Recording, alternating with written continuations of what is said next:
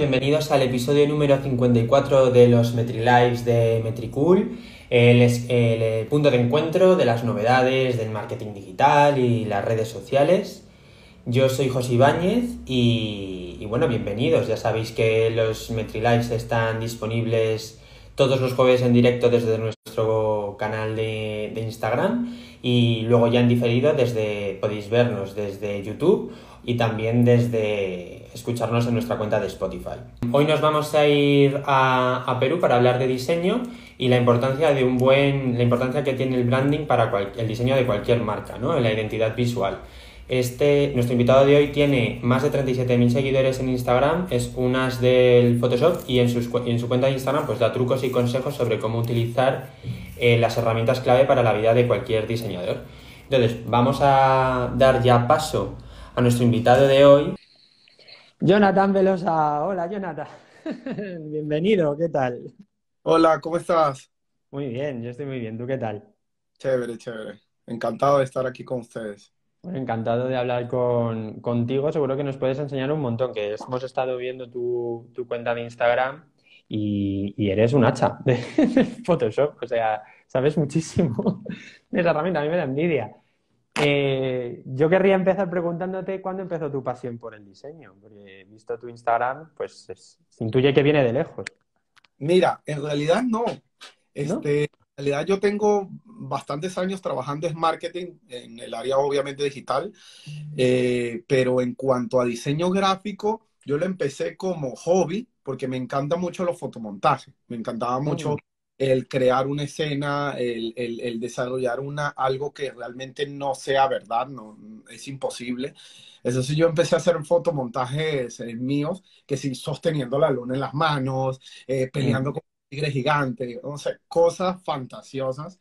Eh, y poco a poco, como veía que tenía talento para eso. Incluso hacía cursos de fotomontaje, de mate painting, que es una, es una técnica eh, avanzada para hacer fotomontajes que se utiliza mucho en, en, la creación de, no sé, de cine o de, o de póster de películas, que son estas escenas surrealistas, tipo la película, este, estas películas de zombie, etcétera. Mm. Empezaba a hacer esos cursos preparándome porque me gustaba mucho cómo, cómo se veían esas escenas, pero después me di cuenta de que tenía ese talento y que podía explotarlo a nivel laboral, ¿no? Más allá de simplemente trabajar el área del marketing, también podía trabajar el área del diseño.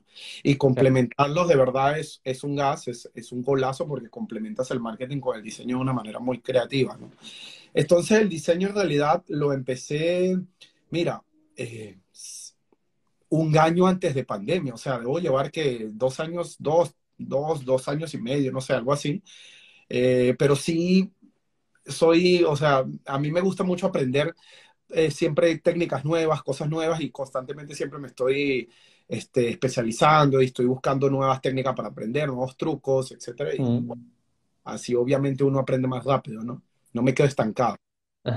Jolín, pues para llevar dos años o así, o sea, prepandemia, nada más empezar el, en, el mundo del diseño, has conseguido una audiencia muy grande en Instagram compartiendo justo eso, ¿no? Tips de, de temas de diseño, Photoshop. ¿Cómo ha sido tu recorrido en esta red social para conseguir esa comunidad?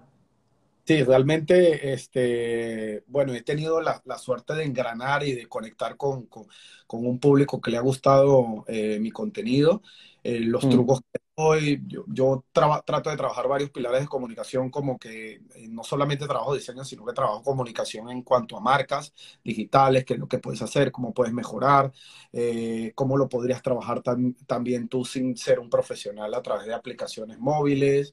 Y bueno, eh, los pilares ya directamente a los diseñadores, trabajo muchos trucos de Photoshop e Illustrator que generalmente las personas eh, muchas veces lo conocen pero se les olvida o atajos fáciles que te solucionan la vida para ciertos, ciertos labores.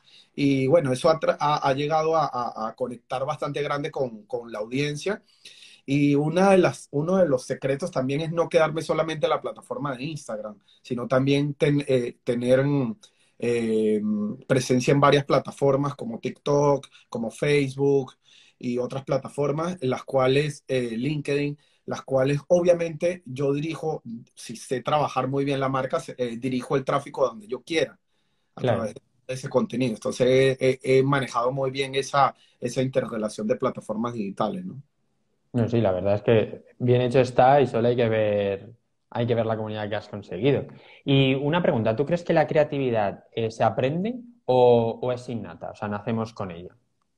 Mira, yo creo que ambas cosas. O sea, hay personas que de por sí, naturalmente, suelen ser bien creativas, suelen ocurrírseles muchas ideas, suelen eh, eh, imaginarse cosas muy, muy buenas Mm, fácilmente, pero la creatividad también se aprende y se, y se, especia- se especializa, incluso se mejora con prácticas y estudios. O sea, claro. realmente a mí en la formación de una idea creativa es el cúmulo y, y la recopilación de varias ideas que tú vas teniendo o varias informaciones que tú vas teniendo durante, no sé, durante tu vida. Tú vas tomando varias experiencias, ah, mira, esta experiencia para esto, esta experiencia para lo otro, vas uniéndolas, tienes que obviamente saber cómo hacerlo y puedes crear una idea creativa. O sea, el, el, el, realmente la creatividad te, la da el, poder ampliar tu mente eh, y tu conocimiento a muchas cosas. O sea, estar siempre abierto y, y tratar de observar y escuchar siempre todo para tú tener un conocimiento más amplio, tener una visión más amplia de todo el mundo y así es como se forman las ideas creativas. Claro, sí, estoy de acuerdo. Y mm, una pregunta, o sea, y esta pregunta tienes que elegir una u otra, ¿vale? O sea, no vale decir depende. ¿Photoshop o Illustrator? Photoshop, totalmente. Photoshop. Vale, tú eres de los míos, entonces. O sea, hay, hay, hay este, cosas que obviamente, esta conversación la tuve hace poco con un amigo, hay cosas que obviamente sirven, eh, o sea, hay cosas que puedes hacer en ambos programas, hay cosas que solo puedes hacer en Photoshop, hay cosas que solo puedes hacer en Illustrator, pero Mm, si tengo que elegir uno, obviamente Photoshop, porque fue con el que yo me inicié, fue con el que a mí me gustaba hacer los fotomontajes, estas claro. Que obviamente se hacen es con Photoshop, la manipulación de fotografía, eh, en, en, Illustrator es muy imposible o muy difícil lograr estos, estos efectos. Y bueno, obviamente, y yo todo mi material, o sea, los carruseles, los diseños, yo los hago en Photoshop. Yo sé que lo puedes hacer en Illustrator, eh, diseños de pose, etcétera, pero a mí me, me, surge más fácil el manejo de Photoshop, ¿no? Illustrator yo lo dejo para hacer identidades visuales, logotipos, ese tipo de cosas nada más. Claro. ¿Y cuáles son para ti las claves de, un buen diseño? Bueno, un buen, un buen diseño eh, en realidad tiene que tener muchas claves, ¿no? Lo primero que tiene que ser comunicacional, o sea, tiene que comunicar algo sin necesidad de que te lo expliquen. O sea, tú al ver un diseño, tú tienes que entenderlo. Eh, siempre es, es, bueno mostrarle un diseño, cuando tú realizas un diseñador, cuando realiza un diseño, termina una pieza gráfica, eh, se lo enseña a alguien que realmente no sea del rubro, o, o, o a su abuelita o a un niño, Mm, realmente eh, tú sientas que se le va a hacer un poco difícil entenderlo a simple vista y si lo entiende perfectamente es un excelente diseño. O sea, tiene que comunicar sin, eh, sin necesidad de muchas cosas, sin necesidad de palabras, tiene que, que tratar de ser lo más simple posible tam, también, dependiendo de los objetivos que se esté buscando con ese diseño. Pero un buen diseño tiene que tener muchas claves y sobre todo la comunicación, tiene que comunicar un mensaje bien claro, ¿no? ¿Y en Instagram? O sea, ¿crees que, o sea, cómo, cuáles son, serían los tips que tú le darías a alguien para crear un diseño que triunfe aquí en Instagram, en esta red en específico? ¿Crees que hay algo que tenga que, diferente, que tenga que tener un diseño para que triunfe aquí? O, o no sé, ¿cuál es tu opinión? Mira, más allá del diseño, yo pienso que es la manera como tú llevas tu marca, ¿no? O sea, las personas cuando, cuando abren una marca de, eh, eh, en canales digitales, sea Instagram o sea cualquier canal digital, siempre suelen, o sea, si es una marca de servicio o producto, siempre suelen decirse por ofertar sus productos, promociones, bla, bla, bla, y eso realmente todos, o sea, la, las personas que trabajamos en este rubro sabemos que eso ya no funciona 100%, o sea, funciona en, simplemente en, en una etapa de, de, del año que es de promociones, donde la gente está pendiente de comprar, pero no es algo que puedas estar ofreciendo día a día porque realmente eso no va a captar y no va a fidelizar una, un, un, un, un, usuario a tu marca. Tú tienes que buscar un awareness, tienes que buscar eh, realmente llegar a, a, a, las personas con mensajes y con contenido que realmente le, le interese, ¿no? O sea, ejemplo, si tú eres diseñador, tú no puedes simplemente ofrecer tu servicio a través de Instagram, mostrar tu diseño y decir, ah, mira, sí, yo hago identidad visual, o yo hago logotipo, o yo hago flyers, yo hago, no sé, este, diseños webs, sino que tú tienes que también hacer lo que hago yo, ¿no? Eh, eh, eh, desarrollar contenido para que las personas puedan ver cómo es el trabajo, que qué tan complicado es el trabajo también, porque hay personas que creen que eso es fácil, que, ay, no, sí, es una computadora que tú simplemente mueves botones y ya, y todo se hace. No, o sea, es un trabajo como, como, como todos los trabajos tienen su dificultad, y cuando tú muestras el trabajo, tú lo enseñas a las personas así no conozcan de diseño, van a saber, oye, sí, lleva su complejidad, o sea, necesitamos un profesional que lo haga. Entonces, realmente eso son, son, son cosas que toda marca tiene que hacer, tiene que mostrar su trabajo, el proceso de su trabajo, tiene que dar el valor de su trabajo, eh, mostrarlo como, como realmente es y ahí es donde va también el tema de humanizar la marca, ¿no? Eh, en la parte de que cuando tú muestras el trabajo, para que las personas puedan conocer realmente cómo es y ahí es que tú vas a conectar con una audiencia y vas a ir creciendo, ¿no? Cuando tú conectas con una audiencia, él mismo va a llegar un momento que a lo mejor no te va a comprar nunca un producto o un servicio, pero va a estar conectado contigo que se lo va a mostrar a sus familiares, a sus amigos, incluso puede compartir en sus historias tus publicaciones y eso va a hacer que obviamente tengas mayor visibilidad. Claro. Y mm, ¿Cómo afrontas tú la creación de, la identidad de una marca? O sea, cuando te llega un brief de un cliente, ¿cuál es, tu proceso? Para que también la gente que no, que quizá de tu comunidad menos, pero de la nuestra quizá no todo el mundo comprende cuál es el proceso de crear una marca, ¿no? A nivel de la identidad visual, ¿cuál, cuál es el tuyo? Mira, este, el brief obviamente es muy importante. Yo siempre trato de conocer primeramente si hay una historia detrás de la creación de esa marca. O sea, si la persona está desarrollando esa marca ah, eh, por algo en específico, porque esa historia puede ser muy importante a la hora de comunicar la identidad de la marca. También la persona, eh, el rubro obviamente de la marca también va a reflejar mucho el target, eh, a través del brief yo puedo sacar el target, el buyer personal al cual va dirigido, porque también eso va a afectar, va, va a decir mucho de la identidad que va a llevar, o sea, si es una marca de high ticket, si es una marca premium, si es una marca un poco más popular, obviamente la identidad lo tiene que comunicar. Entonces ese tipo de cosas uno siempre tiene que estar muy pendiente en el brief. Hay diseñadores que trabajan sin brief, o sea, yo no entiendo cómo mm. hacen pero es, es, imposible. O sea, tú tienes que hablar con la persona, tú tienes que preguntar qué es realmente lo que está buscando, cuáles son sus necesidades, a quién quiere llegar, cuál es su público al que quiere llegar, y a través de todos esos conocimientos que tú tienes que ir empezando a, maquetar y a ir bocetear, buscar investigación, tienes que, tienes que también este, eh, investigar sobre el rubro. Ejemplo, en estos días yo hice un, un, logotipo de, de, tractores, o sea, una empresa que, que alquila tractores y todo esto cosa que no tengo absolutamente nada de conocimiento y yo tuve que investigar sobre ese rubro. Pues tienes que a qué público vas a llegar y cuál es la industria que tú vas a trabajar. Entonces, son cosas importantes antes de tú empezar a trabajar. Tienes que conocer muy bien el rubro y el, el, el público que la persona quiere llegar para poder desarrollar bien el buyer persona y este, si hay una historia detrás de, de, de, la creación de esa marca. Con eso ya tú, las ideas obviamente van a ir naciendo eh, normal, ¿no? Claro. ¿Y cuál es la parte que tú ves que para ti te resulta más complicado del proceso? Que te eh, supone mayor reto. Mira, yo creo que esa, esa parte de la investigación, eh, muchas veces hay cosas que no entiendo de ciertos rubros, entonces tengo que hablarlos nuevamente con la, con el cliente, tengo que preguntarles cómo sería esto, cómo es esto, cómo esa persona se maneja, eh, por qué esa gente tiene este comportamiento, o sea, porque realmente es, es tratar de entender por eso es que también el desarrollo de una identidad no se hace en dos días, no se hace en una semana, se hace en tiempo, ¿no? Dependiendo de cada profesional y dependiendo del, trabajo que tenga previo, ellos estipulan el tiempo, pero eso no se puede desarrollar en un par de días porque tú tienes que realmente hacer una investigación previa y conocer bien. Eso también sucede mucho, que hay personas que te, te, te tratan de contratar Em, consultan su servicio y crees que tú le vas a hacer un logo, ay no, pero es que yo lo necesito para la semana que viene porque quiero estrenar mi marca. Y, no es así tampoco. Pues. Ya, y tú te tiras de los pelos, ¿no? Y dices, Dios. Es, es, muy complicado, pues, hacer un trabajo de, de, una identidad, porque es una identidad. Y un logotipo tiene que, que, que realmente comunicar. Y tiene que, o mm. sea, no solamente el logotipo, todos los elementos gráficos, ¿no? Tienen que comunicar algo en la marca, si no es una marca seca y es una más del montón. Claro, eso también te iba a preguntar, que creo que, que se genera mucha confusión con respecto a esto y es, ¿el branding es solo un logotipo? O sea, ¿branding es igual a logotipo? No, este, o sea, un branding es, es mucho más elementos, es, no solamente elementos visuales, sino elementos comunicacionales, también tiene que mm.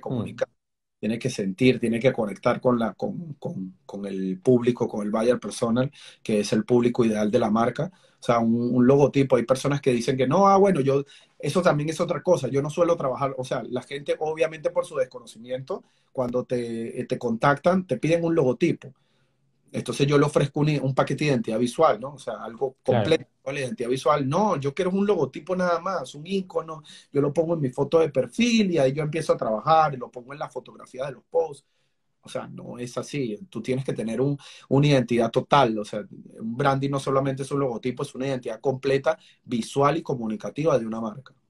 Claro, si no está cojo. El, la estrategia le faltan ah. patas. No, o sea, es como, como, es como abrirte una, es que es muy diferente, una, una, un, una marca, o sea, una marca de las antiguas que tenía una, un, un local presencial a una mm. marca digital, porque una marca digital es un ecosistema total, es claro. completo, un negocio local, simplemente, bueno, tienes el negocio y tal vez tienes un, un, un pequeño branding en cuanto a merchandise, en cuanto a letrero, publicidad exterior, y ya. Y sin embargo, a pesar de eso, también tienen que comunicar una esencia, pero hay la mayoría de las tiendas, nosotros sabemos que no lo hacen, por lo menos las tiendas pequeñas o medianas, ¿no? Sino las claro. grandes que lo hacen. ¿Y cuál es la parte que más disfrutas del proceso de diseño? Cuando ya estoy desarrollando el, el, el, el o sea, disfruto mucho los mockups, el desarrollo de los mockups. Eh, o sea, cuando hago el logo como tal, cuando lo estoy vectorizando y todo, yo lo maqueto, primero lo boceto a mm. mano eh, y después lo maqueto ya en, en, Illustrator. Cuando lo estoy maquetando, cuando lo estoy ilustrando, sí me gusta, pero cuando estoy desarrollando todas las piezas de mockups, de cómo realmente se ve el logo, porque claro, en, en, en, Illustrator tú ves el logo plano, ¿no? Obviamente tú lo estás imaginando también cómo se va a ver en, en las piezas gráficas, cómo se va a ver en los mockups, pero tú lo ves plano ya cuando lo desarrollas en los mockups, ya cuando le das esa vida, ese, ese, esa chispa de que, que, ves el logotipo en un cartel, en una, en, tal vez en una tarjeta o en, una, o en un empaque, en una bolsa, en un packaging, ya tú oye, te da otra satisfacción y dices la marca. Y, y, realmente, mira, eso es algo bien importante. O sea, los mockups le dan una vida totalmente a una identidad. Eh, cuando, generalmente cuando yo muestro la identidad ya finalizada del cliente, yo le muestro el logotipo, ah, sí, me gusta esto y aquello, no sé qué más, pero cuando le muestro los mocos me dice, wow, o sea, mira cómo se ve el logo, mira cómo se ve el logo, mira cómo se ve todo, porque ya estás, ya estás viendo como el producto final. Eh, eh claro. Es satisfactorio eso. Claro, ya es de verdad, ¿no? Aunque sea un, un montaje, pero bueno, ya la, para la ah. gente ya la sensación de que es real. Exacto, si haces un buen mockups y, la, y el cliente tiene un buen proveedor de ese producto, o sea, le queda igual, idéntico. Y imagínate, o sea, vamos a hacer una hipótesis, llega una marca muy pequeña o un, una persona que no, o sea, que no es una gran marca, ¿no? Y, y, te pregunta que qué es lo que no le puede faltar a su, a su identidad, ¿no? A su branding, a su identidad visual. En plan, un elemento, elemento que no debería faltar mm, por muy poco dinero o presupuesto que puedas tener, que es, es siempre una buena inversión. ¿Qué no le debería faltar? Este, hmm. bueno, identidad visual, obviamente, o, o, sea, primero no le tiene que tener un logotipo, tiene que tener una identidad visual toda marca, ¿no? Hay mm. marcas que empiezan, yo entiendo muy bien que hay, hay personas que empiezan con muy bajo presupuesto o, o prácticamente sin presupuesto simplemente porque se quieren lanzar al mercado y no tienen para contratar el servicio de un diseñador, eh, un diseñador profesional. Entonces, obviamente, se bajan uno que otro logo de estas páginas eh, tipo Canva, no sé, estas páginas de internet, se bajan sus logos y empiezan a trabajar con eso. Mira, eh, realmente lo que yo les recomendaría, si tú estás en esa posición que no tienes para contratar un, un diseñador, no tienes para realizar un, eh, toda esta gestión de identidad de marca, todavía no tienes el presupuesto. No es que no lo quieras dar, porque una cosa es mezquindad, o sea, eh, mm. tratar de ahorrarte el dinero, sí. y otra cosa es que de verdad no lo tengas para invertir. Mm. Entonces, este, si tú no lo tienes todavía, trata de tomar un logotipo, pero no algo elaborado, o sea, no algo que tenga muchos elementos, sino simplemente algo tipográfico, algo que sea bien simple, con una paleta de colores que tú fácilmente puedes buscar y puedes crear en, en, en, en páginas gratuitas como Adobe Color. Creas tus paletas de colores o la buscas en Pinterest. Ah, sí, esta paleta de colores me gusta. Creas algo con texto, o sea, un logo tipográfico, tu nombre en tipografía y ya, algo bien simple, que realmente cuando tú ya tengas el presupuesto para desarrollar una identidad visual profesional, no se te vaya a complicar mucho y no vaya a haber un cambio tan drástico en la marca, ¿no? Claro. Y bueno, tú ahora eres freelance, ¿no? O sea, corrígeme si, me equivoco. Em, pero antes trabajabas en agencia. Sí, trabajé en agencia hasta un par de meses post pandemia, o sea, en pandemia, hasta pandemia yo estaba presencial, estaba en agencia, yo era jefe de un grupo empresarial aquí en, en, Lima, en Perú, este, y ahí es que yo trabajaba marketing y eh, el diseño yo lo hacía como hobby, ¿no? Mis ratos libres, etcétera. Y hasta pandemia, eh, lo que pasa es que varias de las marcas que, que yo llevaba eran marcas eh, B2B o marcas que realmente eran muy difícil digitalizar y bueno, entonces salí de la empresa y me, me, o sea, no quise buscar otro trabajo fijo en empresa, sino que me quise dedicar a mi marca personal, quise emprender por mi cuenta y, y tratar de ser un profesional independiente, ¿no? Y bueno, gracias a Dios lo, lo, lo he conseguido bastante bien. ¿Y, ¿Y, cómo fue ese proceso de lanzarse a, a ser freelance? O sea, ¿cuáles, ¿cuáles eran los retos o, sea, o las cosas que más miedo te dieron al, al lanzarte? Porque de, o sea, supongo que dará vértigo, ¿no? De repente decir, venga, lo vamos a intentar. Mira, realmente eh, el, miedo básicamente, principalmente era el económico, ¿no? O sea, mm. el, ya no tener una base fija de, de, dinero, de ingreso, y no saber si lo que vas a hacer independientemente va a cubrir las necesidades que tú tienes mensuales, ¿no? Que si los gastos, no sé, de alquiler, de alimentación, etcétera, tus gastos fijos, ¿no? Entonces, eso era mi mayor temor.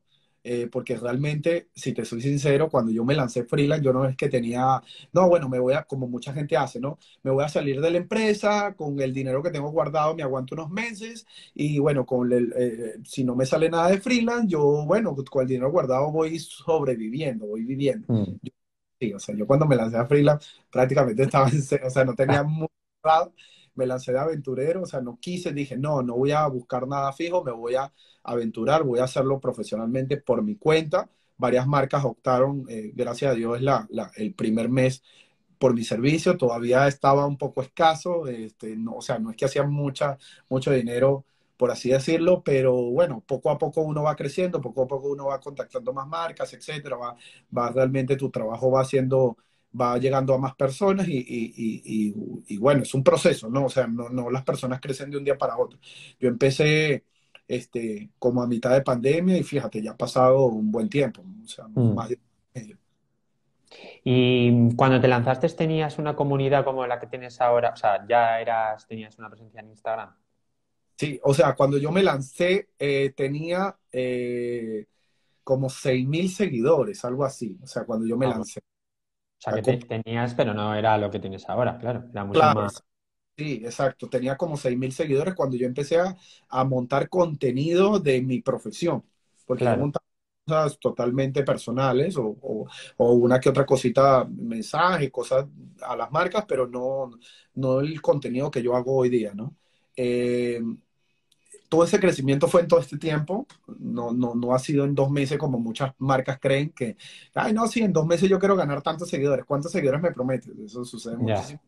Y no, no, o sea, realmente el crecimiento este, ha, sido, ha sido paulatino, algunos dirán que rápido, otros dirán que lento, pero, pero realmente el crecimiento también es constancia, o sea, si tú tienes constancia, eh, yo no me pierdo de, de, la plataforma, o sea, yo no soy de los que publica hoy, dura dos semanas sin publicar, un mes sin publicar y después vuelvo a publicar, no, yo siempre estoy activo en la plataforma porque realmente esta plataforma es la que me da una gran parte de, comer, o sea, de, mis ingresos económicos. A, través de esta plataforma es que yo consigo la mayoría de mis, de mis clientes. Entonces yo no me puedo perder, yo siempre estoy en, constante contacto, estoy siempre activo, publicando cosas, o sea, yo trato, muchas veces hago publicaciones hasta diarias, yo trato por lo mínimo, por lo mínimo hacer tres publicaciones semanales, por lo mínimo, de publicaciones en, en, en feed, ¿no?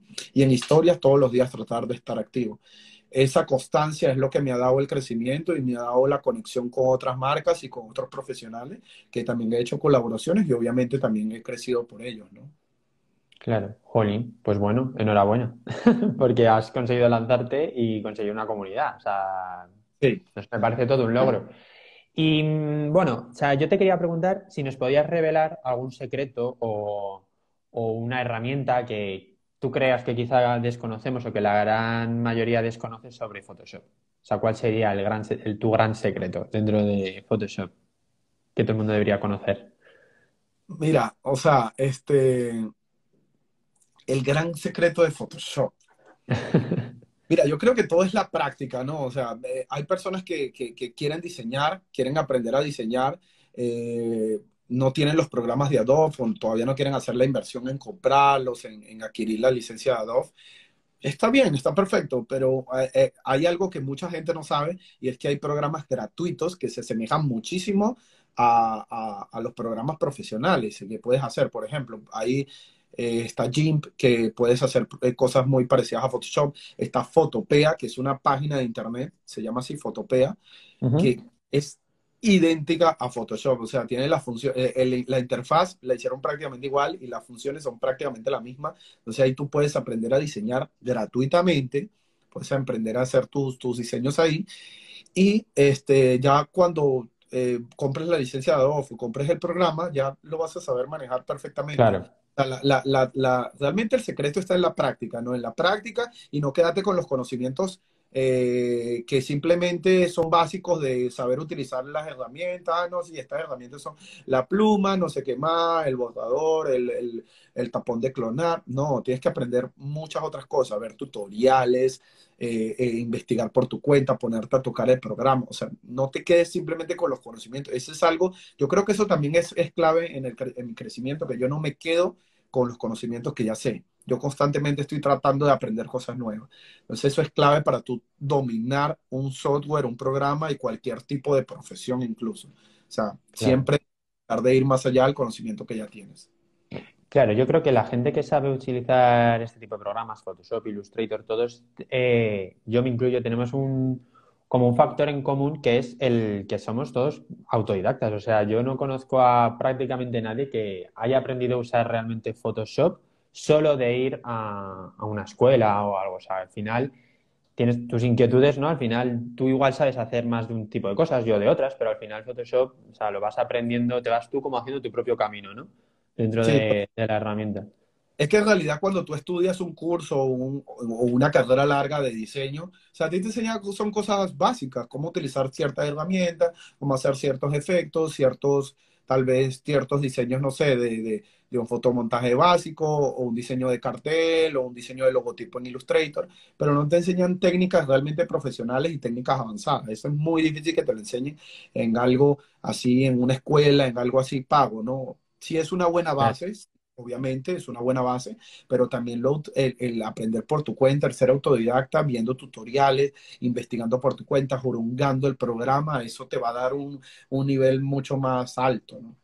Claro, sí, las escuelas yo creo que ponen una base de la que, como unos fundamentos, ¿no? Y luego ya cada uno va construyendo su propio edificio según sus inquietudes. Tal cual. Pues eh, yo quiero animar a la gente que nos esté viendo a que te vaya dejando las preguntas que, que tenga, yo mientras la gente va haciendo preguntas, eh, te voy a hacer una última pregunta y es que eh, es costumbre en los MetriLives que el invitado anterior deje al invitado siguiente, en este caso tú, una pregunta a ciegas, es decir, no sabe para quién va, ¿vale? Y después de que respondas tú esta pregunta tendrás tú que dejar una pregunta a ciegas al siguiente. No me preguntes quién es porque no lo sé. Entonces, no te, no te lo puedo chivar. Entonces, nuestro invitado interior nos dejó esta pregunta para ti, que es, ¿con qué deporte identificarías a tu negocio y por qué? Uy, ¿con qué Este... Mira, puede ser...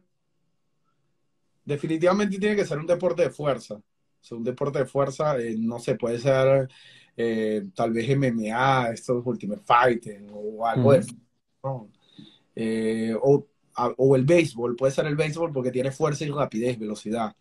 yo me considero que, de, de hecho, uno de mis elementos gráficos en mi identidad es el trueno, es, el, es un trueno, pues yo me considero una, una tanto personalmente como en, en, mi marca, considero la fuerza y la, y la, y la rapidez, la velocidad como elementos claves, ¿no?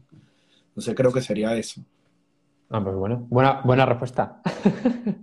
y para el siguiente, ¿qué pregunta le dejas tú? Mira, uff, a ver, ¿qué podríamos preguntarle? Puede ser de lo que tú quieras, ¿eh? Hemos tenido de todo aquí. A ver, a ver. Este, ¿cuál, cuál ha sido el, la mayor dificultad que ha tenido en su, en su etapa profesional? Vale. Eso. Vale. ¿Y tú? Mira, tú? A ver, la mayor dificultad que yo he tenido, este, bueno, yo creo que ha sido, ha sido, ha sido el, el, poder independizarme, ¿no? El poder independizarme porque yo de verdad, yo no, mira, yo le doy gracias a Dios a la pandemia que llegó, porque realmente sin la yo no me fuera eh, independizado, o sea, yo, yo estaba en una zona de confort, aunque es algo que siempre he tratado de, evadir, yo estaba en una zona de confort, yo tenía un, por decirlo así, un buen cargo, era jefe de marketing de una empresa, este, no, no, no me veía haciendo, haciendo cosas independientemente, no sé qué más, o sea, estaba en una zona de confort, estaba cómodo, estaba relativamente tranquilo y no, no me veía saliendo de ahí. La pandemia me obligó a salir de ahí porque realmente me quedé sin, sin ese sin ese, ese ingreso económico que, que, normalmente tenía. Y yo decía, oye, tengo que hacer algo, pero no lo voy a hacer trabajándole a otra persona otra vez. Lo voy a hacer por mi propia cuenta porque yo siento que tengo el conocimiento y, tengo, y siento que tengo la llegada, porque algo que sí, algo que sí me decía mucha gente era de que yo tenía esa chispa para llegarle a las personas a través de, eh, este, que es algo muy importante cuando tú tienes una marca, ¿no? Sobre todo una marca personal. Tienes que tener esa chispa para poder llegarle a través de una pantalla a las personas. Eh, tienes que tener esa, esa, esa, ese, ese tono de comunicación bien, bien, bien definido, esa, esa destreza para poder hablar y es algo que yo tenía innato. Entonces, eh, poco a poco me, se me fue dando muy bien y claro, al principio obviamente uno empieza un poco más tronco, pero después te va soltando y va, y va realmente agarrando escuela, ¿no? Agarrando hilo. Pero realmente el independizarme, el, hacer las cosas por mi cuenta, fue yo creo que una de las etapas más difíciles. Bueno, eh, de todo se sale y a ti te ha salido bien. Bueno, vamos a ver si nos han dejado preguntas. Yo he visto una. A ver. A mí no, me, no se me cargan los comentarios, no sé por qué. No, vale, bueno, no te preocupes, lo voy mirando yo.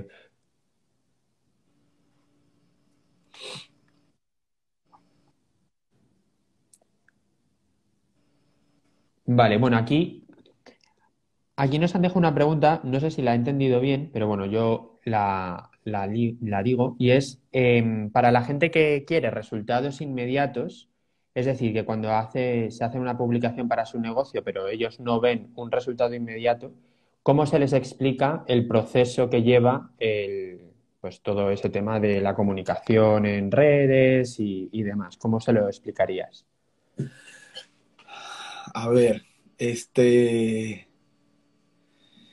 Mira, es bien difícil es bien difícil, o sea, va a depender mucho de la persona a la cual trates de explicarlo, ¿no? Bueno, todo el mundo tiene la misma paciencia y la misma capacidad de entender las cosas. Pero ese es uno de los mayores problemas a los cuales se enfrentan las personas que trabajamos en el área digital con los clientes. El tratar de explicar que los resultados no son inmediatos. O sea, a pesar de que la publicidad, algo que yo sí digo, la publicidad digital, cuando tú haces publicidad digital en anuncios, en ads, tanto en Facebook como en Google, eh, es mucho más efectivo y mucho más rápido ese ROI, ese retorno de inversión, que una publicidad tradicional en, no sé, en televisión, en un cartel, en un panel, en, periódico. Eh, pero no la vas a tener inmediatamente en par de días. O sea, eh, realmente una, por ejemplo, cuando tú haces una campaña de, de, de ads, tú no puedes este, pausar la campaña porque al siguiente día todavía no te ha dado el resultado que tú esperabas, no.